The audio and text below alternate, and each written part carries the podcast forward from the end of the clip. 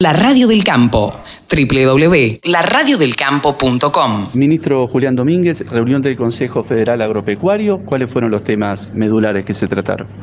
Bueno, el primer tema que había pedido el Consejo Federal Agropecuario era hacer la evaluación de lo que había sucedido desde la primera reunión de gobernadores con las entidades sobre la política en materia de de carne. Lo que se informó es que se cumplió con el pedido de las entidades, que era resolver el tema de la vaca DEIE, que se pudo resolver, cumplir con todos los mercados internacionales, cumplir con toda la cuota país comprometida al exterior y un informe del cierre de año que dio, según los datos que tenemos del INDEC y que tenemos de nuestras propias fuentes, 805 mil toneladas, que ubica como uno de los años de mayor exportación de toda la historia eh, de la ganadería en la Argentina. Y esto es un dato eh, altamente auspicioso. El segundo dato que se informó, que Argentina logró aprovechar eh, y colocar mejor precio de la carne que se exportó. Por lo tanto, este año terminamos en el mismo valor o por sobre un poquito, por sobre lo que se exportó el año 2021, que fue el año de mayor, 20, perdón, 2020, que fue el año de mayor exportación de carne de la historia del país. O sea, estamos muy contentos, fue un año, eh, fue un año donde los resultados de la exportación de carne fueron en los niveles esperados. En materia de la política ganadera, ¿qué es nuestra competencia? ¿Qué estamos viendo? El troceo, por ejemplo. Pero antes de llegar al troceo, estamos viendo que el, que el comportamiento de la producción eh, ha ido progresivamente aumentando el peso de faena, un, un objetivo seguido que representa en el aumento de productividad de 52.000 toneladas según las estimaciones que hacían los técnicos. Esto es un, buen dato altamente auspicioso. Y el otro buen dato que, tuvimos, la, la novedad es que a partir de la implementación del programa de troceo para todos los frigoríficos, todas las provincias plantearon la necesidad de ajustar sus estándares sanitarios municipal y provincial al estándar nacional, cosa que celebramos, porque esta es la primera vez que en la historia de la ganadería surge un planteo de las provincias de unificar los estándares sanitarios. No te olvides que nosotros como gobierno federal teníamos muchas dificultades en participar en los controles en las provincias.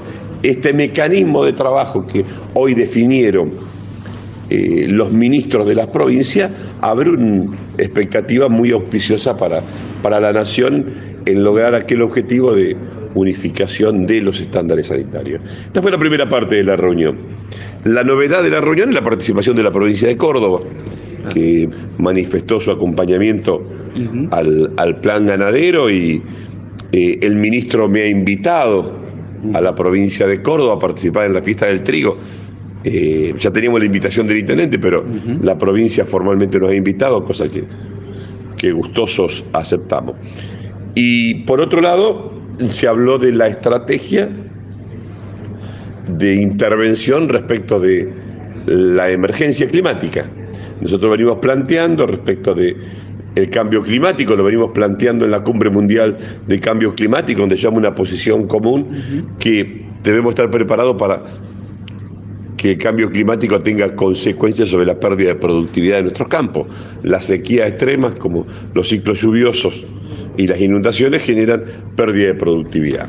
La respuesta para eso es asistencia a los productores por un lado, asistencia a la producción, acompañar al productor para que no pierda capital de trabajo y en segundo término o en segundo lugar, eh, el desafío de la biotecnología, que es el compromiso de la Secretaría que encabeza con Y el último tema de tratamiento fue el acompañamiento a la presentación en sesiones extraordinarias del Congreso de la Nación a la ley del Consejo Agrobioindustrial, que eso genera para la ganadería particularmente, para, para los productores de semilla, un escenario altamente favorable. Ministro, usted es un hombre de la política, fue presidente de la Cámara de Diputados, ya había sido ministro, fue candidato a gobernador.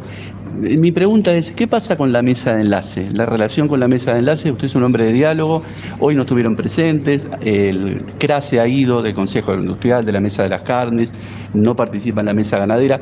¿Cuál es la relación hoy con la mesa de enlace? Mire, yo particularmente tengo buen diálogo con, los presidentes de entidades y, y, lo cultivo y creo que es necesario y creo que es mi tarea de hecho, el secretario de, Agricultura, Ganadería y Pesca eh, era un hombre de los equipos técnicos, donde lo convocamos por su capacidad, porque entendemos que podía ayudar al, al reclamo. Muchos se molestaron por eso. Pero es incomprensible que, o sea, el planteo que uno hace de representar. A mí me interesan los productores y que resolvamos los problemas de la producción. Por eso lo convocamos. Yo eh, no entro en esa discusión política. Eh, acá hay un tema de resultado de gestión que tenemos que hacer. Y para un plan ganadero, ¿qué cosa mejor que un hombre que viene de Carvap? Eh, que se caracteriza por, por tener una estructura centralmente ganadera y mucho más de la provincia de Buenos Aires. No, yo no, puedo entrar en la discusión política. Queremos la mejor solución técnica, los mejores equipos técnicos para los problemas que... Sin embargo, hay mejor diálogo con algunas entidades de la mesa de enlace que con otras. Uno como periodista lo ve, por ejemplo, con Coninagro que con CRA. Coninagro no se ha ido al Consejo Agroindustrial. No, pero debo, debo, decirte dos cosas. Eh, en forma individual, eh, tengo una excelente, tengo una, muy buena relación, la busco yo también, ¿eh? Eh, tanto como con, con Corinagro, como con CRA, como con la sociedad rural, como con Federación Agraria. Y Corinagro tuvo una actitud institucional diferente. y, y creo que tiene que ver también porque es parte con las cooperativas de la cadena industrial. Nosotros si no avanzamos hacia un modelo de industrialización de la producción primaria, y ese es el desafío, la industrialización de la producción primaria, eh, no vamos a dar ese salto que nuestras capacidades productivas nos permiten hacer. Y lo tienen que hacer los argentinos, la industrialización, con financiamiento argentino. No podemos permitir que se desnacionalice la industrialización de nuestra producción primaria. Creo que acá el gran desafío que tenemos todos, que tienen los productores, las cooperativas, las entidades, es generar el marco de industrialización de las capacidades productivas. Y ese va a ser el desafío del Ministerio. En ese sentido, yo lo escuché en, el, en momentos que se reunieron las cuatro cadenas en un discurso que hizo que, el objetivo principal es el tema agroindustrial, el proyecto de ley agroindustrial. Claro, porque el proyecto de ley agroindustrial contempla las situaciones que nosotros, para el ganadero, por ejemplo, pagar ganancia eh, no pagar por la, por la tenencia y pagar el aumento de la venta eh, es un tema fundamental para, para las nuevas inversiones. La amortización acelerada para favorecer la industrialización es una capitalización financiera que hace mucho más competitiva los modelos de negocio frente a los bancos y que permite financiamiento de crédito. Y aumentar un, un estímulo fiscal por el aumento del precio de faena es un viejo sueño que, que tiene el sector ganadero. Por lo tanto, yo un nuevo marco de regulatorio que permita con el tema de semilla estar en, los niveles y en los estándares tecnológicos de la región nos permite a nosotros tener un horizonte de, de, la industria de la semilla nacional particularmente auspicioso. Así que yo creo que este instrumento, de hecho los ministros lo expresaron, todo el respaldo político a, a, la ley agrobioindustrial. ¿Hay intervención en el maíz, ministro? Eh, yo no sé a qué se llama intervención. Eh, cuando se habla, por ejemplo, de volúmenes de equilibrio, cuando se habla de eso, ¿eso qué significa? ¿Cómo, para que la gente lo entienda? Porque muchas veces desde las entidades se dice que como que está intervenido el maíz. Eh, la verdad que yo no, sé qué es eso. todos los países hacen la previsión de lo que necesita para el mercado de su país. y eso es eso nomás. Eh, ese es el punto de equilibrio para garantizar el insumo que, tienen los argentinos. Me parece que eso es virtuoso de un país, que un país eh, proteja para sus nacionales eh, los recursos que produce, me parece que es una obligación moral, ni siquiera es política, es una obligación moral que en el país donde se producen determinados bienes, los que demandan esos bienes eh, lo puedan aprovechar. Imagínate que sería la Argentina importando maíz, o imagínate que sería la Argentina importando trigo. ¿Vos te lo imaginás eso? ¿Es posible imaginarse eso? No, no es ¿Y, posible. ¿Y esa misma interpretación se hace con la carne cuando se dice que hay cepo, por ejemplo? Cuando se liberaron muchas exportaciones de carne y sin embargo se sigue diciendo Yo creo que, hay cepo. A ver, eh, me parece que ahí hay un concepto económico sobre un tema productivo. O sea, eh, es una frase del sistema financiero eh, que se le incorporó al sistema, al sistema productivo. El año que mayor se exporta eh, pareciera un contrasentido, ¿no es cierto? Que no tiene ninguna explicación más que una buena titularización política para llamar la atención. Pero Argentina está en los niveles más altos de, de exportación de carne. Si eso fuera así, si habría un cepo y el año de mayor exportación, estamos en presencia de unos genios que no nos creemos que somos.